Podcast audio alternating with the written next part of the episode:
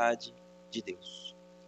Cantai ao Senhor um cântico novo, cantai ao Senhor todas as terras, cantai ao Senhor, bendizei o seu nome, proclamai a sua salvação dia após dia. Anunciai entre as nações a sua glória, entre todos os povos as suas maravilhas, porque grande é o Senhor. E muito digno de ser louvado, temível mais que todos os deuses, porque todos os deuses dos povos não passam de ídolos. O Senhor, porém, fez os céus. Glória e majestade estão diante dele, força e formosura no seu santuário. Tributai ao Senhor as famílias dos povos, tributai ao Senhor glória e força Tributai ao Senhor a glória devida ao seu nome. Trazei oferendas e entrai nos seus atos. Adorai o Senhor na beleza da sua santidade. Tremei diante dele todas as terras. Dizei entre as nações: Reina o Senhor, ele firmou o mundo para que não se abale e julga os povos com equidade. Alegrem-se os céus e a terra exulte, ruja o mar e a sua plenitude. Folgue o campo e tudo o que nele há Regozijem-se todas as árvores do bosque, na presença do Senhor, porque vem, vem julgar a terra, julgará o mundo com justiça e os povos consoante a sua fidelidade. Oremos. Pai eterno, Pai bondoso, nós te agradecemos, ó Deus, por esse momento de adoração ao teu poderoso nome.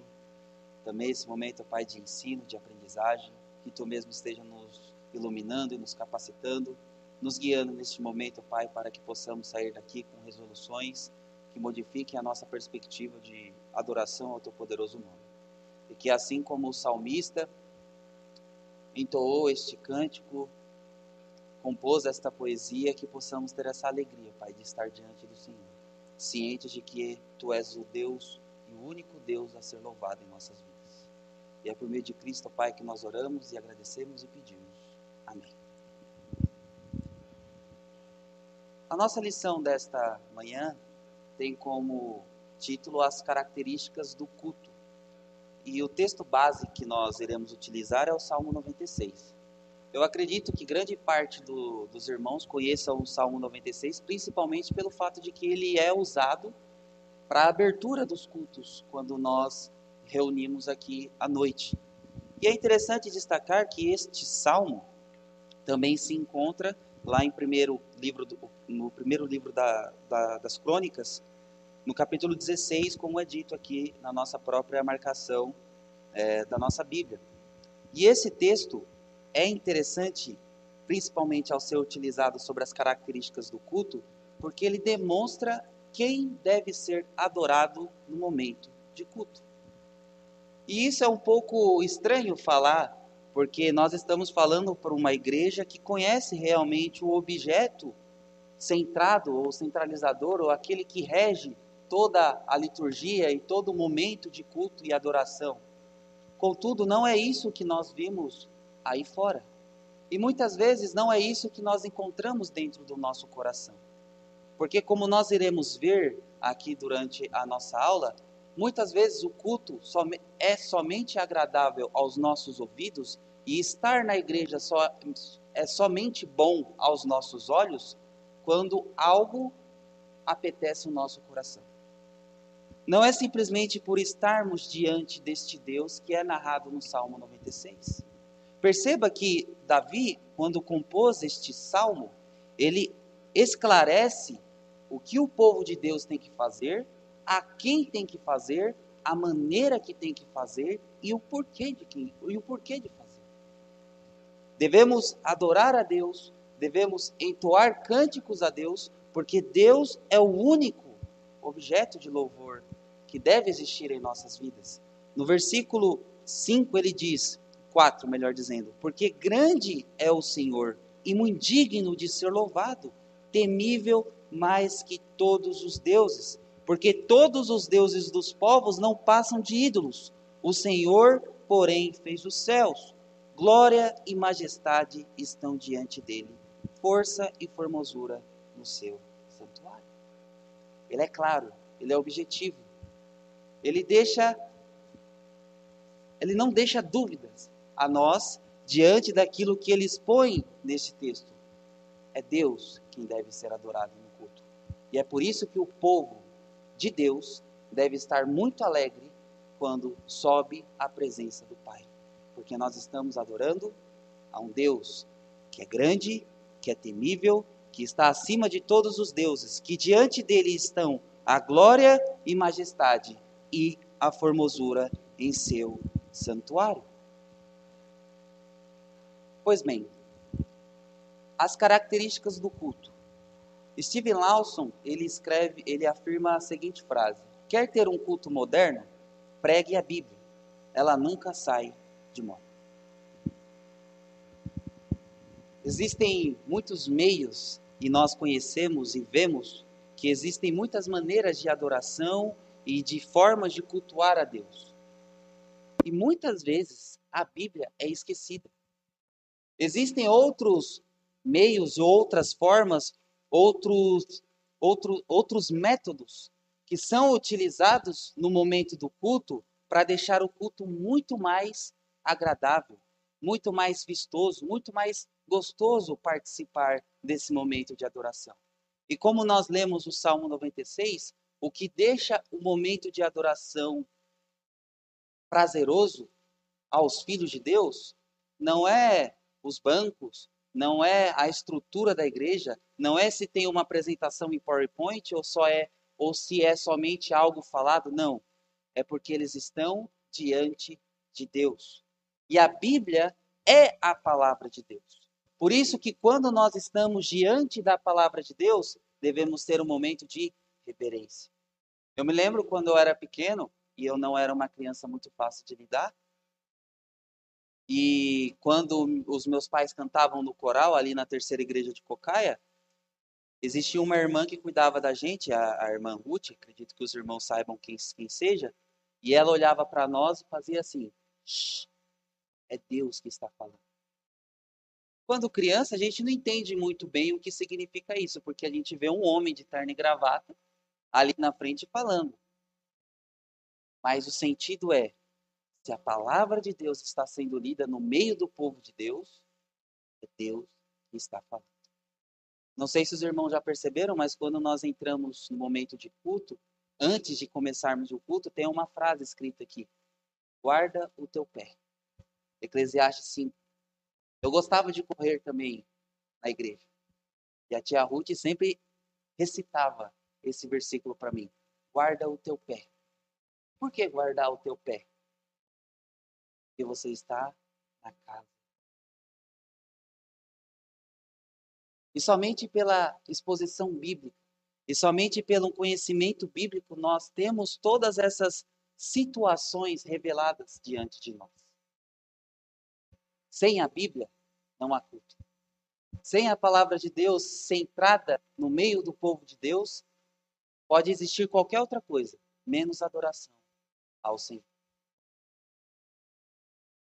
Nós iremos debater alguns pontos, primeiramente definindo os termos. Os termos aqui que eu quero definir é adoração e culto. Uma, na nossa língua, uma coisa está atrelada à outra. Também nós iremos ver o culto é baseado nas escrituras, o culto é teocêntrico, o culto é uma ação responsiva, o culto é simples. O culto é uma ação reverente, o culto é espiritual, o culto é para toda a família e o culto é um encerramento do culto diário. Primeiro ponto, como nós acabamos de ver, é definindo o termo culto e adoração. A palavra adoração ela vem de, um ver, uma, de uma junção da preposição ad mais o verbo oro, isso em latim. O verbo oro significa pronunciar uma súplica, pleitear. Esse verbo descrevia ou era usado para escrever, descrever a função do embaixador. Ou seja, quando o embaixador era enviado a um reino vizinho, ele pleiteava o direito do seu reino a quem ele estava é, sendo representante. E através dessa discussão com, ah, com, outro, com outro reino, com o outro lado político, é, existia essas cláusulas políticas e esses acordos. Então, a ideia de oro é a ideia de pleitear. Por isso que nós utilizamos a palavra oração. Porque quando nós estamos em oração com Deus, nós estamos conversando com Deus, nós estamos na ideia aqui não pleiteando de brigar, mas nós estamos suplicando ao Senhor e ele nos abençoe. abençoe. E aí, essa palavra adoração é uma junção dessa palavra, dessa preposição ad, mais o verbo oro. Ele tem como significado dirigir uma súplica a, pedir, prostrar-se, ajoelhar-se diante de alguém. Mais tarde, essa palavra adquiriu o sentido de venerar, admirar ou reverenciar. Por isso que quando estamos diante de Deus, nós o adoramos, ou seja, nós o reverenciamos, nós o veneramos porque ele é Deus. Porque ele é uma. Se nós pudéssemos colocar, enquadrar Deus numa classe humana, ele é uma entidade de, de grande respeito. Ele tem que. É como se fosse um juiz, como se fosse algo que nós, quando estivermos, estivéssemos diante dele, nós deveríamos agir realmente com toda reverência, com toda uh, veneração. Isso se fosse um humano. Mas como é Deus, é algo que não é optativo, é uma obrigação nossa. Diante de Deus, nós devemos estar coerentes. Que o nosso Deus não é um Deus de confusão, e muito menos um Deus como os outros povos adoravam a Deus e como muitas vezes as igrejas aí fora pensam que estão adorando a Deus. Nosso Deus não é assim. Nosso Deus, ele já deixou tudo esquematizado da forma como ele quer e deseja ser adorado. O termo culto que nós utilizamos vem do latim colo, que tem como significado cultivar. No decorrer dos tempos, esse termo ganhou outros significados, como cuidar bem, adornar, sendo que sua transformação adquiriu o sentido de honrar e venerar. Por causa disso, o termo culto tem como sentido atualmente algo que merece respeito e veneração. Por isso que cultuamos por que é interessante trazer a, a, a base etimológica das palavras? Hoje em dia, por, porque vivemos numa sociedade pós-moderna, o significado dos termos tem perdido sentido. E adoração e culto, principalmente. Porque eu acredito que os irmãos já passaram por, por isso, de ter alguém que é de uma outra igreja, que de uma outra linhagem, linha doutrinária, e chamaram você para o culto. Vamos lá na minha igreja assistir um culto? E aí você vai porque você não é uma pessoa mal educada e também porque você pensa da mesma forma que ela foi, eu fui, ela também pode vir na minha igreja. Então eu vou ganhar ela nesse sentido, de eu aceitar o convite. E aí quando você senta, tá tudo tranquilo por enquanto. Mas quando começa o momento de adoração e de culto, você olha e fala: isso não é adoração. Exatamente. O que está acontecendo aqui? Não é um culto, não é uma adoração. E o povo de Deus tem que ter isso em mente. Que a forma que nós cultuamos, a forma que nós veneramos e respeitamos a Deus, é uma forma reverente, é uma forma enquadrada naquilo que o Senhor mesmo estipulou. Não é segundo aquilo que nós achamos que é uma adoração ou culto. O culto, o primeiro ponto, o culto é pautado na Bíblia. O que significa dizer que o culto é pautado na Bíblia? O que te leva a pensar quando você escuta isso? É algo que, como o presbítero Bruno na abertura falou, é algo que desde pequeno, quem nasceu dentro da igreja presbiteriana, é, conservadora, é, escuta. Desde pequeno. Nós utilizamos a Bíblia porque a Bíblia é aquela que nos rege, ela é a autoridade. Mas o que significa isso? Que tipo de implicação isso tem para nós? O primeiro aspecto é de que somente através do esclarecimento que as Escrituras nos passam é que podemos adorar a Deus. Não existia culto e adoração a Deus se não houvesse revelação do Pai. O que eu quero dizer com isso? Abel e Caim, duas formas de culto e adoração. Uma, Deus aceitou. Outra, não foi aceita. Muitos teólogos debatem na academia o porquê de Deus ter aceitado o culto e a adoração de Abel e não ter aceitado de Caim. Nós sabemos que Caim era da, da descendência da serpente e tudo mais, e tem todo esse aspecto também. Contudo, o aspecto que eles debatem, que eles uh, provavelmente, ou há uma possibilidade de entrar em consenso, é o seguinte: Deus mostrou a forma como deve ser cultuado. Caim fez do jeito dele. Por isso que o culto e a adoração não foi aceito. Quem não se lembra dos filhos é, de Corá, se não me engano, que queimaram um fogo estranho diante de Deus? Deus não proibiu que se queimasse um fogo estranho. Deus não ordenou que se queimasse. Deus não falou assim, não queima um fogo estranho. É que na palavra de Deus não existia essa cláusula para que se queimar. Quando nós estudamos a Bíblia e quando nós vemos isso no culto, a ideia de um culto pautado nas Escrituras, significa que ela rege, que ela é a base fundamental para termos uma adoração verdadeira diante de Deus. Ela é a única palavra autoritativa para adorarmos a Deus segundo a vontade dele. Por isso que nós não podemos tirar ela do nosso meio. Por isso que nós iniciamos o culto com um texto bíblico e por isso que nós utilizamos grande parte do culto pregando a palavra de Deus, porque ela que rege todo momento de adoração do povo de. Sem ela não há culto. Pode existir qualquer outra coisa, sem ela não há culto.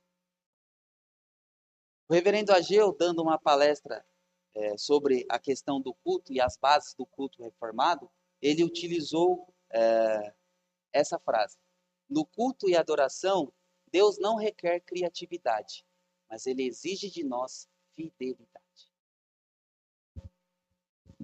Vamos fazer um culto dinâmico, um culto diferenciado, com show de luzes, com máquina de fumaça, onde no momento do louvor é, nós, nós iremos dançar, nós iremos pintar e, e bordar dentro da igreja. É isso que Deus quer. Deus requer que nós sejamos fiéis à Sua palavra. O que Ele expõe, ou o que Ele quer que nós façamos, Ele já nos mostrou. A palavra de Deus nos mostra o que é permitido e o que não é permitido no culto. Ou seja, ela é o princípio normativo do culto. Devemos prestar o serviço de culto a Deus baseado no que as Escrituras nos passam, porque o que é ensinado por ela é o nosso e deve ser o nosso princípio regulador. O culto não é baseado nas proibições de Deus, mas naquilo que Deus ordenou para que se fizesse. Outra frase que ele falou que eu achei muito interessante. O culto não é baseado nas proibições de Deus, mas naquilo que ele ordenou para que se fizesse. Muitas vezes nós ficamos pensando no, sentido, no seguinte ponto: Deus proibiu isso mesmo? Será que Deus realmente vetou isso no momento de culto e adoração? E nós perdemos o que Deus nos passou. Em vez de ficar correndo atrás sobre o que Deus deixou, ou o que Deus proibiu, melhor dizendo, para que nós não fizéssemos, por que nós não nos concentramos naquilo que Deus permitiu para que realizássemos durante o momento de adoração? Porque se, por que ficar correndo atrás de coisas que na própria Bíblia fala, aquilo que está encoberto compete a mim, mas aquilo que está descoberto a vocês. Deuteronômio 29, 29. Por que ficar correndo atrás disso? e não se concentrar naquilo que ele mesmo revela. Porque nós queremos fazer o quê? Dar uma mãozinha, inovar, fazer com que o culto seja mais atrativo, não aos olhos de Deus, mas aos nossos. Ah, por que a gente não faz isso aqui? Que talvez possa até atrair mais jovens, por que a gente não faz esse tipo de culto? Que pode ser que aqu a, a, aquela pessoa ou aquele grupo que está dentro da igreja se sinta mais acolhido, mais abraçado. Ao invés de, como o reverendo Ageu mesmo fala, ao invés de sermos criativos, sejamos mais fiéis. As escrituras nos mostram o que devemos fazer e quem devemos adorar. A confissão de fé de Westminster, ela diz: a luz da natureza mostra que há um Deus que tem domínio e soberania sobre tudo o que é bom e faz bem a todos, e que, portanto, deve ser temido, amado, louvado, invocado, crido e servido de todo o coração, de toda a alma e de toda a força. Mas o modo aceitável de adorar o verdadeiro Deus é instituído por Ele mesmo, e tão limitado pela sua vontade revelada, que não deve ser adorado segundo as imaginações e invenções dos homens ou sugestões de Satanás, nem sob qualquer representação visível ou de qualquer outro modo não prescrito nas Santas Escrituras. A Confissão de Fé de Westminster, capítulo 21. A confissão é clara, limitada pela sua vontade. Não pensemos que isso é, nos tira o brilho da adoração. Pelo contrário, nós iremos ver aqui no decorrer que é uma bênção estar diante de Deus segundo a sua vontade. É uma alegria imarcessível poder o adorar, cultuar, render graças diante dele. Porque nós, como acabamos de ler no Salmo 96, nós não estamos diante de um Deus qualquer, mas é um Deus que está acima de todos os deuses. Um Deus que diante dele está, estão a glória e majestade, força e formosura. Esse é o Deus que nós estamos adorando e cultuando neste momento. Por isso, estar limitado à vontade dele não é motivo nenhum de tristeza. Pelo contrário, é de grande alegria, porque nós não merecíamos, mas estamos. Existem alguns textos que enaltecem exatamente isso. Vamos ler alguns. Deuteronômio 4, do 1 ao 2.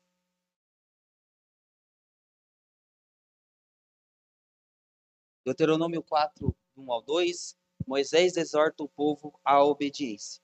Agora, pois, ó Israel, ouve os estatutos e os juízos que eu vos ensino, para os cumprirdes, para que vivais e entreis e possuais a terra que o Senhor Deus de vossos pais vos dá. Nada acrescentareis à palavra que vos mando, nem diminuireis dela, para que guardeis os mandamentos do Senhor, vosso Deus, que eu vos mando. Deus, ele não requer nada além daquilo que ele mesmo ordena. Obediência àquilo que ele mesmo ordena. É exatamente isso que Deus requer de nós. Ainda em Deuteronômio, versículo 32, ele diz: Tudo o que eu te ordeno, observarás, nada lhe acrescentarás, nem diminuirás. Em primeiro, primeiro livro das Crônicas, 17, não, minto, é 13, do 7 ao 14, é aquela história sobre quando Davi estava levando a arca. Olha só, quando nós damos uma mãozinha para Deus ou queremos facilitar o serviço ou facilitar ah, o trabalho de Deus e fazemos aquilo que ele não nos ordena, o que acontece? Puseram a arca de Deus num carro novo e a levaram da casa de Abinadab e Uzá e Aiô guiavam o carro. Davi e todo Israel alegravam-se perante Deus com todo o seu empenho em cânticos, com harpas, com alaúdes, com tamboris, com símbolos e com trombetas. Quando chegaram à era de Quidom, estendeu usar a mão da a mão à arca para segurar, porque os bois tropeçaram. Então a ira do Senhor se acendeu contra Uzá e o feriu por ter estendido a mão à arca. Morreu ali perante Deus. Desgostou-se Davi porque o Senhor irrompera contra Uzá pelo que chamou aquele lugar Pérez Uzá, até ao dia de hoje. Temeu Davi a Deus naquele dia e disse: Como trarei a mim a arca de Deus? Pelo que Davi não trouxe a arca para si, para a cidade de Davi, mas a fez levar à casa de Obed-edom, o geteu. Assim ficou a arca de Deus com a família de Obed-edom três meses em sua casa. E o Senhor abençoou a casa de Obed-edom e tudo o que ele tinha. Qual o erro aqui? Se nós irmos lá em Êxodo, Deus disse para o povo, para Moisés, melhor dizendo, eu vai construir uma arca. E essa arca vai ter duas argolas, uma de cada lado, correto? E essas argolas servirão para quê? Para os levitas colocarem dois, dois é, naquele no texto está falando dois, se não me engano, varais, que no caso são duas madeiras, uma de cada lado, e os levitas carregarão a arca diante do povo. Deus passou as instruções. E o que acontece aqui? No versículo 7, o texto deixa bem claro: puseram a arca de Deus num carro novo e a levaram da casa de Abinadab e Uzá e Aiô guiavam. Aí você fala assim: ah, Daniel, não tem problema nenhum. Realmente não tem problema nenhum. Olha o que acontece no versículo 8. Falou que todo o povo estava se alegrando, porque a arca, de, a arca estava indo para a cidade de Davi. Todo o povo estava alegre. Contudo, o boi tropeçou. Usar foi tentar salvar a arca. Ai meu Deus, a arca vai cair. Ele não podia tocar na arca. Porque a arca representava Deus, a presença de Deus no meio do povo. O sumo sacerdote entrava no, no Santos dos Santos, que no meio dos Santos dos Santos ficava a arca. Então não era qualquer um que podia tocar naquela arca. E aí a alegria se tornou choro. Davi falou assim: O que eu faço? Como que eu vou levar a arca?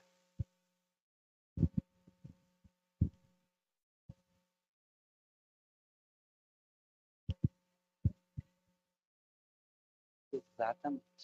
Por isso que por isso que dizer que o culto diante de Deus, tudo o que nós realizamos diante do momento de adoração e culto a Deus, não é somente no culto à noite, mas também é na escola dominical é pautado nas escrituras, não é porque nós queremos simplesmente é, ter retrógrados. Não. É porque é o único meio de adoração a Deus. Ouvindo e aplicando o que as escrituras mesmo nos diz. Em 1 Coríntios, primeira carta aos Coríntios 11, é um texto bastante conhecido, porque geralmente nas Santas Ceias nós lemos esse texto, o pastor lê esse texto, é, versículo do 20, 26, 26, é 23 ao 26. Nos diz assim: Porque eu recebi do Senhor o que também vos entreguei, que o Senhor Jesus, na noite em que foi traído, tomou o pão e tendo, graça, e tendo dado graças, o partiu e disse: isto é o meu corpo, que é dado por vós. Fazei isto em memória de mim.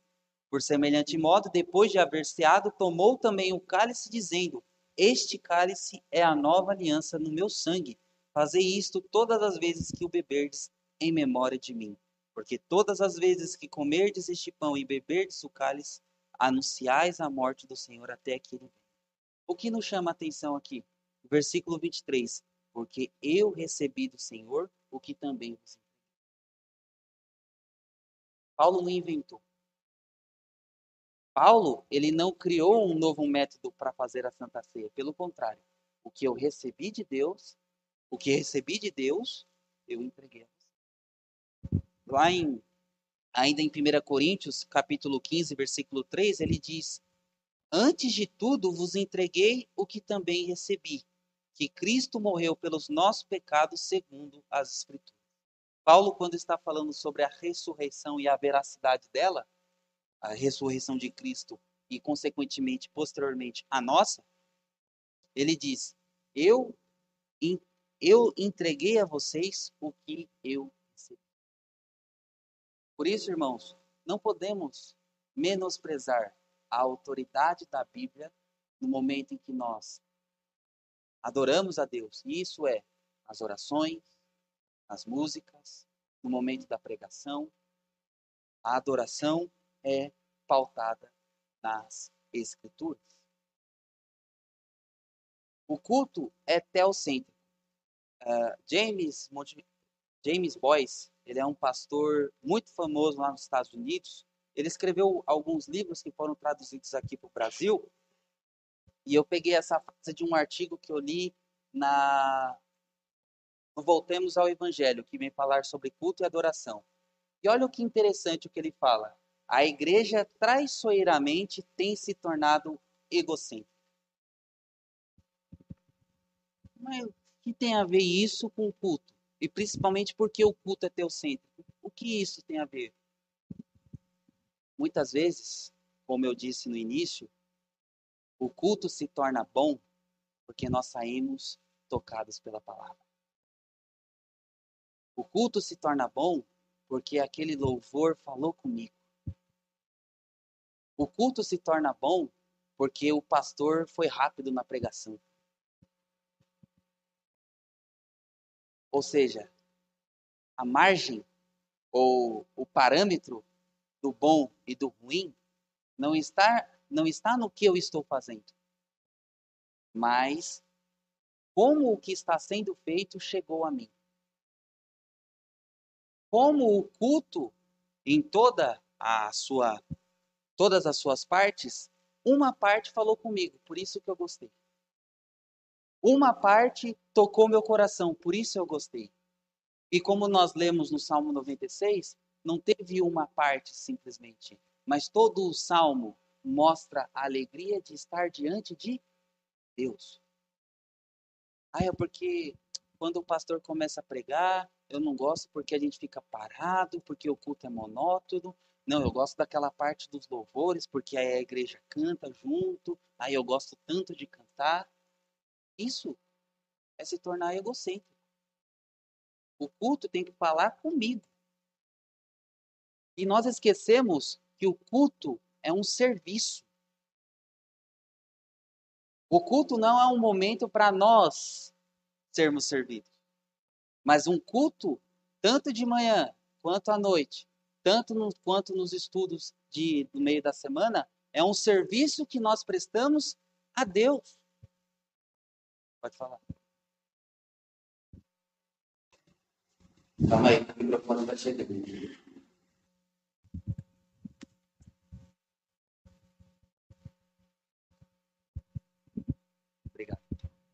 Eu conheci uma senhora, né?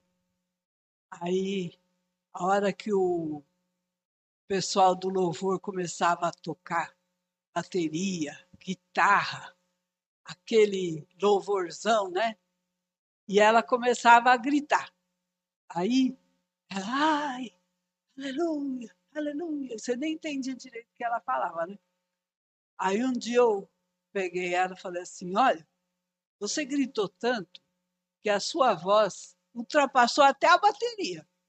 Você estava gritando mais alto que o, que o louvor lá. Não, mas aí uma outra senhora da igreja falava assim: mas quando acontece isso eu fico toda arrepiada. Né? Eu falei assim: mas o que, que é isso, gente? O que, que é isso? Falei para ela: o que, que você está fazendo, menina? Não, é? Ah, é? Ah, você está gritando tanto que você está encobrindo o, os próprios instrumentos que estão tocando, não é? E é assim que a pessoa se sente bem, aquele louvorzão, né? Aí que nós vemos que o sentimentalismo roubou a ideia de um culto racional diante de Deus. Porque hoje, como nós iremos ver é, aqui, nesse ponto, o culto é muito mais o sentimentalismo do que a palavra de Deus tocar realmente em seu coração. Você estar incorporado no momento de culto. Porque nós, muitas vezes, e pare e, e pense, nós pensamos no culto é, quando está faltando quase uma hora para começar o culto, que nós falamos assim, ah, eu preciso ir para a igreja, dependendo da, da onde você mora e etc. Contudo, é, o culto não é, não começa simplesmente das nove até a, e termina às onze, ou inicia-se às sete da noite e termina às oito, oito e meia, oito e quarenta e cinco, dependendo do, do horário. O culto inicia-se todos os momentos das nossas vidas. porque diante de Deus estamos sempre o cultuando. E quando estamos aqui reunidos com o povo de Deus, em comunhão com o Senhor, não é o sentimentalismo que deve reger o nosso momento de adoração para falarmos que o culto foi bom ou foi ruim. Vou dar um like ou um dislike no culto. Não é isso. Mas simplesmente o fato de nós estarmos diante de Deus, como filhos desta nossa geração, exigimos que cada momento do culto venha satisfazer nossas necessidades. Nesse contexto, o culto foi transformado em um programa e o desejo de se obter felicidade. E o desejo, melhor, e o desejo de se obter felicidade é certamente maior do que o de se obter santidade. Todos os momentos do culto são importantes. Do início ao final, todos. Não existe um momento que nós iremos, podemos falar assim, esse momento aqui eu estou em stand-by. Quando chega esse ponto, aí eu ligo a CPU e aí a CPU começa a trabalhar e eu começo a prestar atenção no culto e participar. Não, todos os momentos são importantes, porque nós estamos diante de Deus. E o culto é centrado nele. E se o culto que é centrado nele não nos chamar atenção e não nos for prazerosos, o que será? Que tipo de culto nós estamos esperando? Um culto que somente me agrade? O culto que somente eu vou sair bem da igreja se a palavra de Deus tocar no meu coração? Não estou falando que a palavra de Deus tocar no seu coração é algo ruim, ou se o coral cantando é algo ruim, se você ficar arrepiado ou cair no choro. Não, não estou falando isso. Só estou querendo dizer que nós reduzimos o culto a isso. E esse é o grande problema.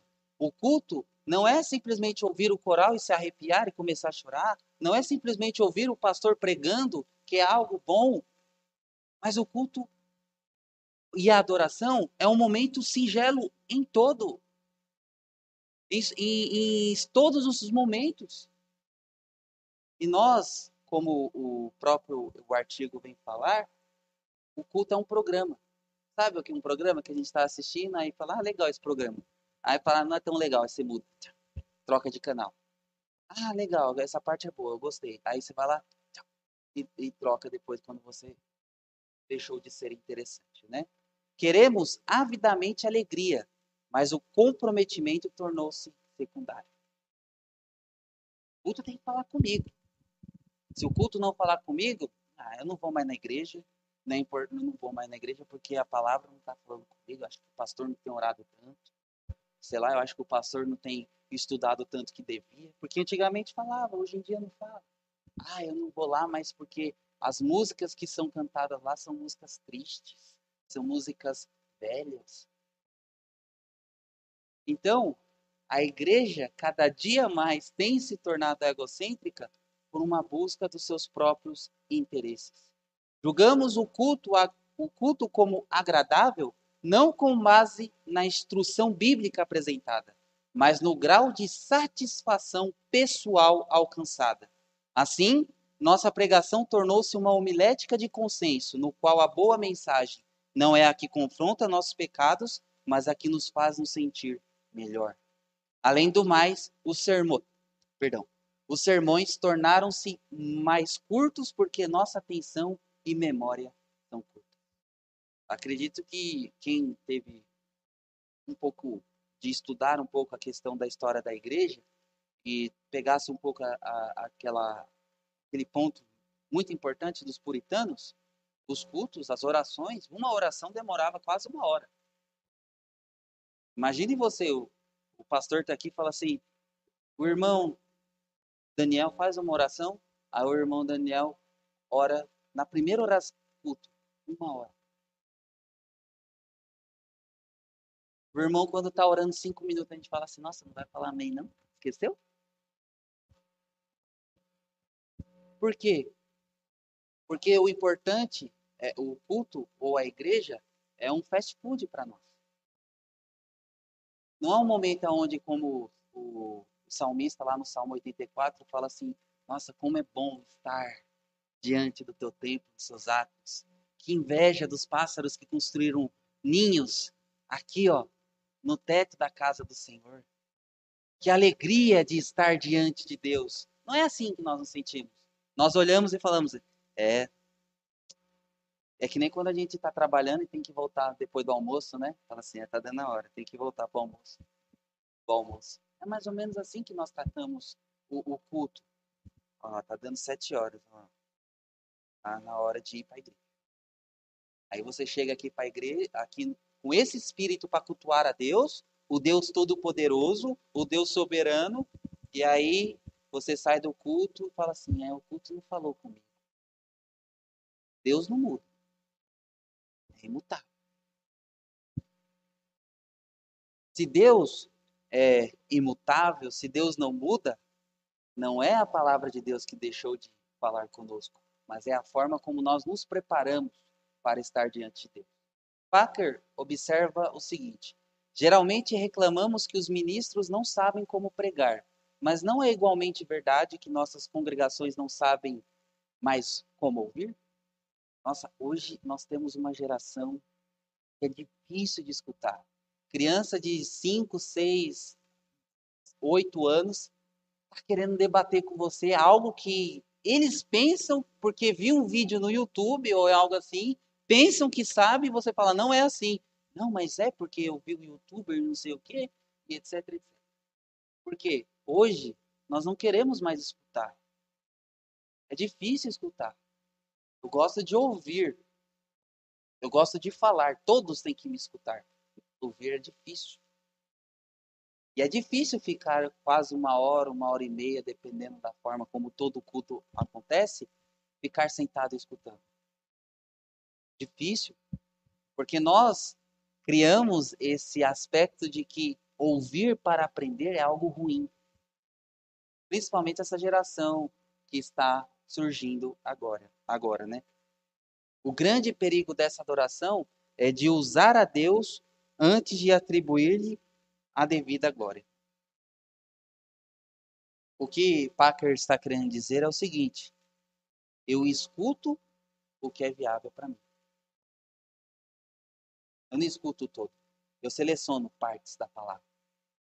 Eu seleciono partes da Bíblia. Eu seleciono, eu seleciono a parte do culto que é gostosa para eu escutar ou não. Ah, essa parte é boa. Amém. Aí o resto, esquece. Porque o nosso ouvido, nós treinamos para escutar aquilo que nós queremos escutar. Baxter diz: se, se é a Deus que você está buscando em sua adoração, você não ficará satisfeito sem Deus. Que tipo de adoração nós estamos realizando? E qual o propósito dessa adoração? O que nós estamos buscando? Nós estamos vindo para a igreja para alcançar alguma bênção? Utilizando Deus, usando Deus, usando o termo aqui do utilizando o termo do Packer? Estamos usando Deus para que, ai Deus, eu preciso passar nessa prova, ai Deus, eu preciso é, arrumar um trabalho, ai Deus, eu preciso realizar aquilo. E aí o meu culto gira em torno de pedir as coisas a Deus e esquecemos de adorar o próprio Deus. Este aspecto teocêntrico na adoração pode ser resumido em dois subtópicos, claramente ensinados nas Escrituras, a saber, que é a glória divina que requer nossa adoração e que é a vontade divina que normatiza nossa adoração. O que o artigo está querendo dizer é o seguinte: nós viemos ao culto, à adoração, não para me escutar, não para me ver, não para ver os irmãos. Isso é algo secundário. Mas o primeiro ponto de adoração é a glória divina. Quem lembra-se lá de Isaías capítulo 6? O dia da morte do rei Uzias, ele estava no templo. Eu vi o Senhor assentado no seu alto e sublime e as abas da veste enchiam o templo. E os serafins não ousavam olhar para Deus. Eles tinham seis abas. Duas tampavam o rosto, duas tampavam os pés e com duas voavam. E o que eles diziam? Tanto, tanto. Nosso Deus mudou. Nós não estamos vendo com os nossos olhos físicos, nem espirituais, ele é sentado no alto sublime. mas ele está lá. E a glória, ele está lá. E a ele que nós estamos. O microfone aqui, o Guilherme, passa o Zé.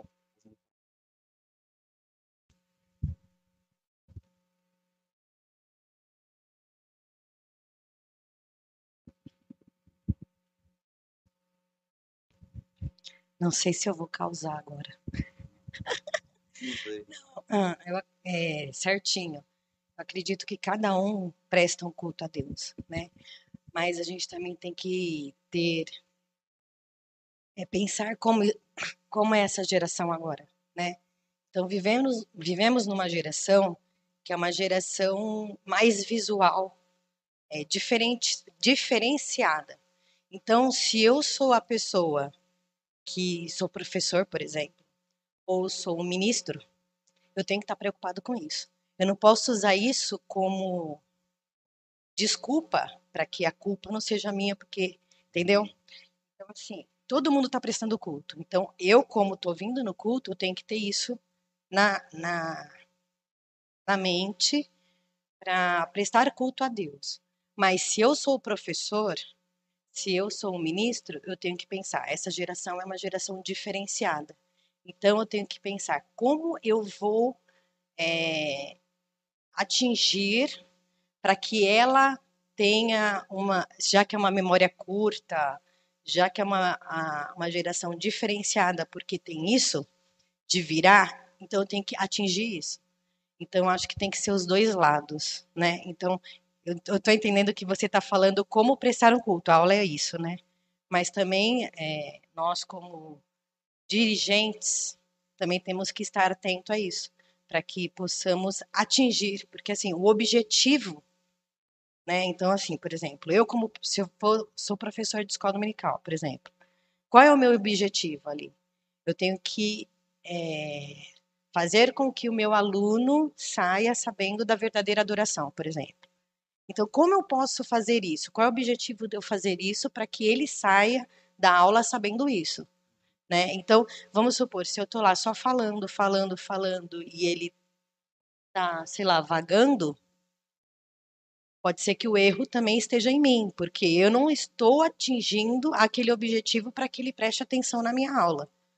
Então, eu tenho que, que buscar isso. Né? Então, buscar a atenção dele para que eu passe essa mensagem para que ele escute. Eu entendi que você falou que a gente tem, mas como adulto, por exemplo, uma criança talvez não tenha essa maturidade, então eu tenho que buscá-la para que ela esteja atenta.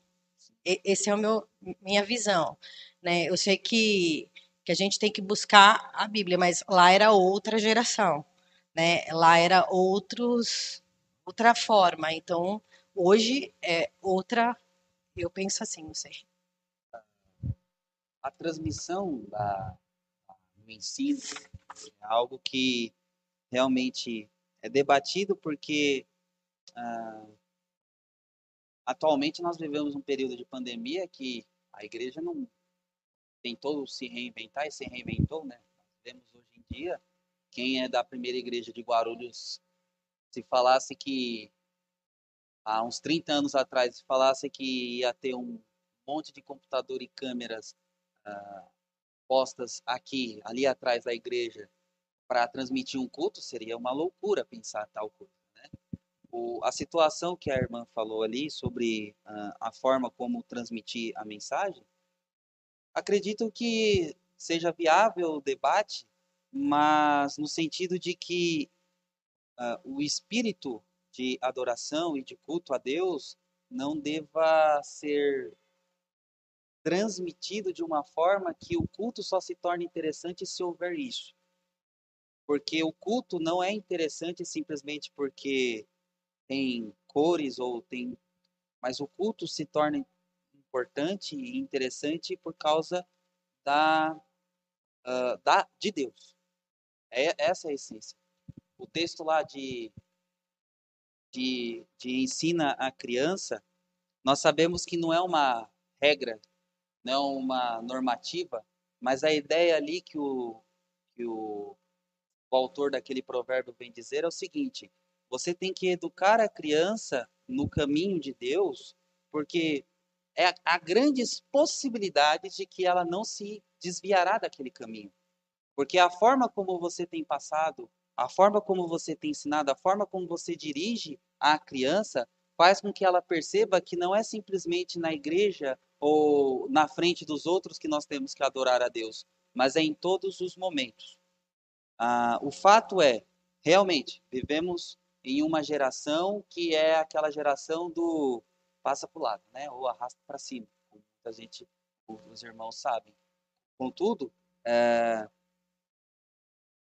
nós não podemos deixar com que, da mesma forma com que as crianças arrastam para cima ou puxam para o lado aplicativos, jogos ou até coisas das redes sociais, nós não podemos fazer com que elas ajam dessa forma com Deus. Ele é o pináculo, ele é a base do nosso culto e adoração.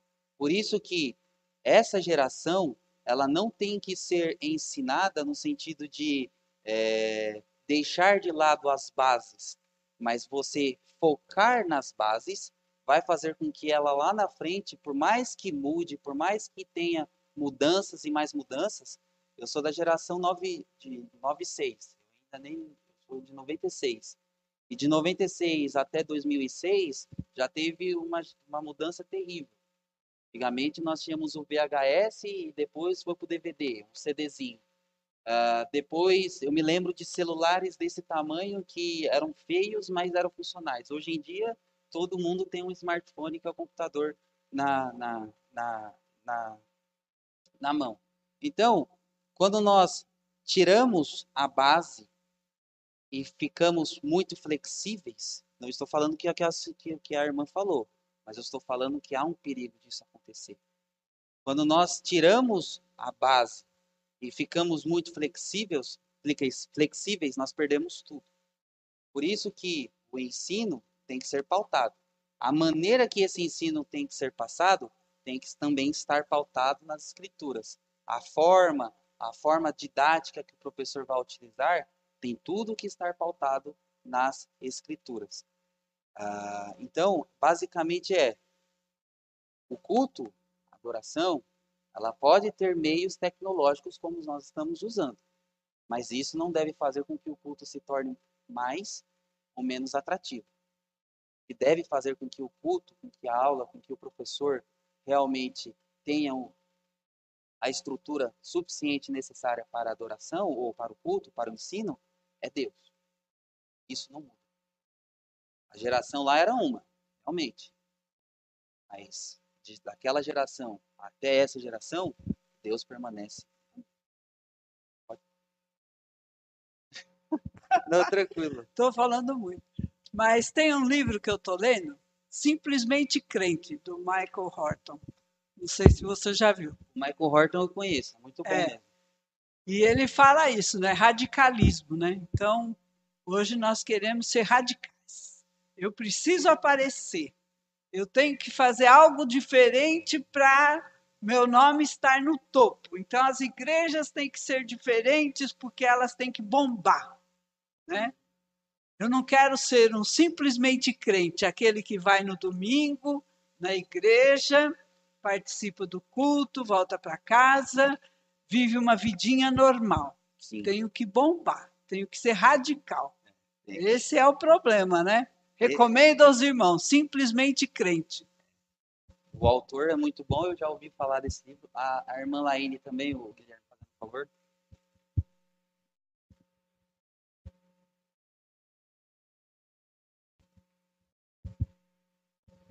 como disse a Suzel, ia causar. não, tranquilo. É, eu concordo com algumas coisas com a Suzel, mas outras não. Eu vou colocar algumas, alguns pontos que eu, que eu. experiências. Por exemplo, a minha neta Helena, caso, né? Ela é muito é, agitada. Lá na igreja onde ela, ela frequenta, minha, minha filha frequenta, é, tem o um culto, a igreja presbiteriana tem um culto, né? O pastor primeiro prega, ele desce, ele senta no chão, fala com elas, com as criancinhas pequenas, né? E depois ele vai pregar. Ele vai, né, ele começa a pregação dele. A pregação que ele passa para Helena, para as criancinhas, é a mesma que passa depois para os adultos de uma forma diferente. Quando as minhas, minhas, filhas eram pequenas ali no Riacho Grande, é, sempre a gente colocava, não, vocês vão assistir o culto, sentar do lado do pai e da mãe. E assim elas foram, cres foram crescendo dessa forma. É, a gente dava papel para ela naquelas épocas, ela riscava e tudo, mas estava prestando atenção, porque o pai perguntava para ela, para elas. Passou-se o tempo. E aqui na igreja, é, quando meu marido era vivo, interessante, as crianças estavam aqui no templo assistindo. Eu lembro que a filha do Igor, uma vez, quando meu marido pregou aí, ela escreveu, fez alguns desenhos, né, e acho que a, a, a Vanessa e o Igor perguntavam para ela, para a filha dele, o que tinha passado, falado na mensagem. E quando ela foi, acho que foi a, a, a Luísa, ela foi cumprimentar meu marido na época, ela falou tudo, então ela prestou atenção. E uma coisa boa que eu vejo aqui na Igreja de Guarulhos é isso: as crianças dentro do culto, é, prestando atenção e participando no sentido assim. Às vezes elas se distraem, a gente também é assim. Nossa, sim, né? sim. A gente também é assim. E eu vejo para os filhos da Dani também, que é um outro exemplo que eu posso ver assim, eles, eles escrevem, então tem um caderninho deles, eles escrevem. Então, assim, eu acho que não, não precisa fazer um malabarismo para se pregar a minha opinião. Sim. Entendeu? Sim, tem algumas formas que você vê que atrai. As crianças têm crianças que a gente pega cinco minutos, mas pegou um pouco da mensagem. Está ali gravado. Então, assim, não, acho que não há. Tem sim o visual, a, os bichinhos, aquelas coisas assim, que Sim, vai gravar. sim. Mas a mensagem, ela precisa ser mais, vamos dizer assim, ela precisa aprender desde pequeno. A A- a- importância da mensagem. né? então, essa é a minha opinião. eu também parto desse pressuposto, porque é, eu nasci e fui criado dentro da igreja, e grande parte das aulas que eu tinha era aquelas imagens que era grudado naquele. Isso, isso, obrigado, irmão. E, e, e aí o que acontece? Nesse sentido, ah, era interessante, porque ela colocava os personagens ali e a gente prestava atenção, mas a mensagem por trás daquilo, das imagens, era muito mais importante do que propriamente tudo aquilo que foi colocado nos desenhos. Só que hoje nós temos uma, uma defasagem muito muito ruim nas crianças, porque a questão de ouvir, a questão de até mesmo ler, é algo que para elas é, é- é quase que você falar assim, vai lá é, um terreno. Porque você fala assim, pega um livro e leia, você fala assim. Aí, aí hoje em dia, eu particularmente, eu, eu, como que eu posso dizer assim? Eu parabenizo quem consegue audiobook, parabéns, não consigo. Porque eu tenho que ter o livro ali, realmente, ou em PDF ou físico, para conseguir ler e prestar atenção, porque audiobook me distrai muito. Então, há formas de você transmitir, é aquilo, né? Que ela, o que a irmã falou. É uma maneira de reinventar. Vivemos uma, numa geração diferenciada, mas hoje, como nós podemos utilizar, é que essa geração diferenciada, a igreja se preocupa muito em como alcançar essa geração diferenciada do que simplesmente é, fixar a mensagem para essa é, geração.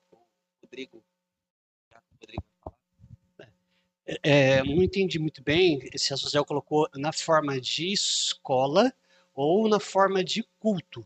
Eu também concordo que para a escola dominical, é, para quando a gente fala de criança, com certeza, imagens, música, instrumentos chama muito mais atenção. Com certeza. né? Então, eu também vim de, um, de algumas igrejas aí neopentecostais e é, onde se tinha muito cultinho, culto separado para criança, e quando eles chegavam na forma adulta ou já na adolescência, não fica. Não fica. Não fica porque não está acostumado a prestar atenção ali uma hora, uma hora e meia, duas horas. Vigília, então, esquece. Uhum. Para você convidar um adolescente para participar de vigília, é, mas o que, que tem na vigília? Na oração. Mas quanto tempo? Ah, depende, umas três, quatro, cinco horas. Três, quatro, cinco horas, mas fazendo o quê? Ah, orando? Mas o que mais? Não, orando. Ah, não vou não. É. Então, é basicamente isso, né? Ah, muito bom o debate, né? essa- esse tipo de situação, porque nós vivemos esse, é, esse confronto de gerações e esse confronto de uma tecnologia com a situação muito mais antiga, né? E a gente tem que ter o, Por isso que eu disse, nós devemos ter em mente não aquilo que buscar, ou buscar se fixar naquilo que Deus revela de aceitável e de bom e que podemos fazer, não simplesmente aquilo que, ah, será que Deus pode ou será que eu posso não fazer? Será que isso é proibido? Fiquemos com aquilo que Deus mostra em sua palavra e nos apeguemos a isso, né? Que isso é a base, né? Uh, um outro aspecto do culto, irmãos, é, é que o culto é responsivo. O culto é um serviço de todos. O culto não é uma ação simplesmente daquele que está dando aula, daquele que está pregando, daquele que está é, recolhendo as ofertas ou daquele que está cantando. Não, todos participam do culto. As nossas orações nós colo colocamos, nós pedimos, pedimos o perdão, perdoa os nossos pecados. Pelo fato de que quando nós estamos em culto, o culto é um serviço que todos realizam, daquele que está na frente a todos que estão ali sentados. Por isso que é importante ter essa é, consciência de que devemos prestar atenção, essa consciência de que quem está falando é Deus e esse temor reverente de que nós estamos sendo é, liderados não pelo pastor, mas pela palavra de Deus. E, portanto, devemos prestar muitas, muita atenção, né? O culto é o encontro de Deus com o seu povo. O relato do Êxodo nos mostra isso. Muitas, gente, muitas vezes nós lemos o Êxodo e pensamos que o grande objetivo do livro do Êxodo era Deus resgatar o seu povo. Era Deus destruir o Egito, mandar as dez pragas, abrir o Mar Vermelho e ponto. Se fosse assim, Êxodo não teria 40 capítulos, ele teria no máximo 20. O grande objetivo do livro do Êxodo é Deus habitar com o seu povo. Repare que Deus, quando se apresenta, ele se apresenta numa sarça diante de Moisés. E no Êxodo 40 termina com a construção do tabernáculo e a glória de Deus enchendo tabernáculo. O objetivo do livro do Êxodo é mostrar Deus se aproximando do seu povo.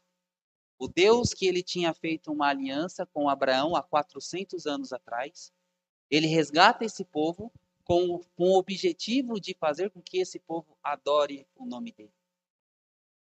Perceba que, o, que quando Deus está falando com, com, com, Moisés e também quando Moisés vai falar com o faraó, ele fala assim: queremos que você liberte o, o povo hebreu para que nós adoremos a Deus, nós adoremos a Deus e depois nós retornaremos. A ideia não era simplesmente resgatar, mas era a ideia de nós iremos adorar, depois voltaremos. Só que aí Deus faz o quê? Endurece o coração de Faraó.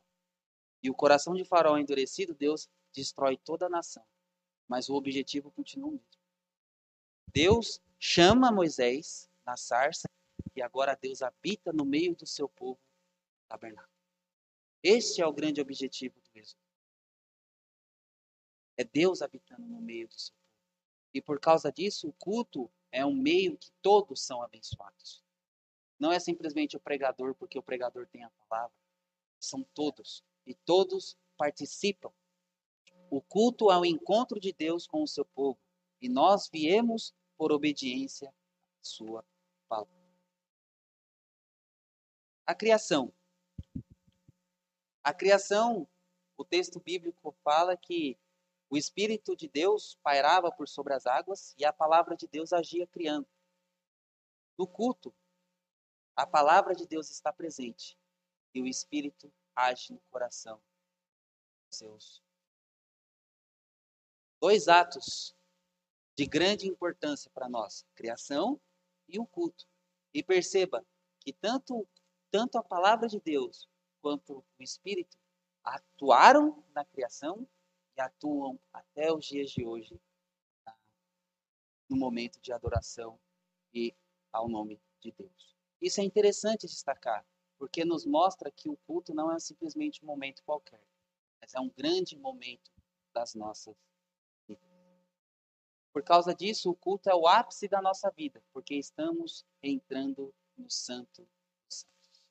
Antigamente, a entrada no Santos dos Santos era uma entrada que acontecia uma vez no ano, e todo o povo se reunia, ficava fora, e o sumo sacerdote entrava e espiava e matava, né? espiava o, o, pecado de todo o povo.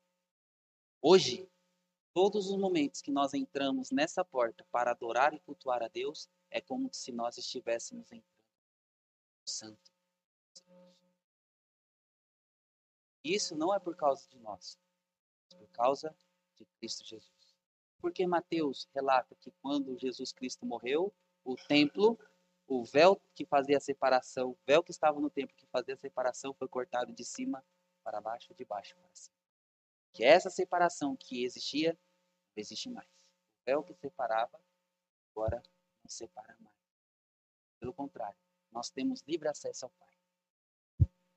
Nós iremos continuar na semana que vem, mas acredito que foi bastante proveitoso. Está faltando alguns outros pontos. Semana que vem nós fazemos uma breve recapitulação e trazemos assim a conclusão e aplicação do que nós vemos sobre o culto. Demais, o que nós podemos interar e ressaltar é o seguinte: valorizemos Valorizemos a adoração. Porque nós estamos adorando a qualquer um. Nós estamos adorando o Deus grande, o único Deus. Nós estamos ouvindo a palavra dele. E nós não merecíamos. Estávamos no império das trevas. Merecíamos o inferno. Mas pela graça dele, nós agora somos concidadãos do céu. Família de Deus. E podemos adorar a Deus. Sem um véu. Mas agora podemos falar diretamente com o nosso Pai. Ouvir diretamente a voz do nosso Pai valorizemos e agradecemos a Deus por todos esses momentos que podemos ter de culto e adoração ao nome de Deus. Amém?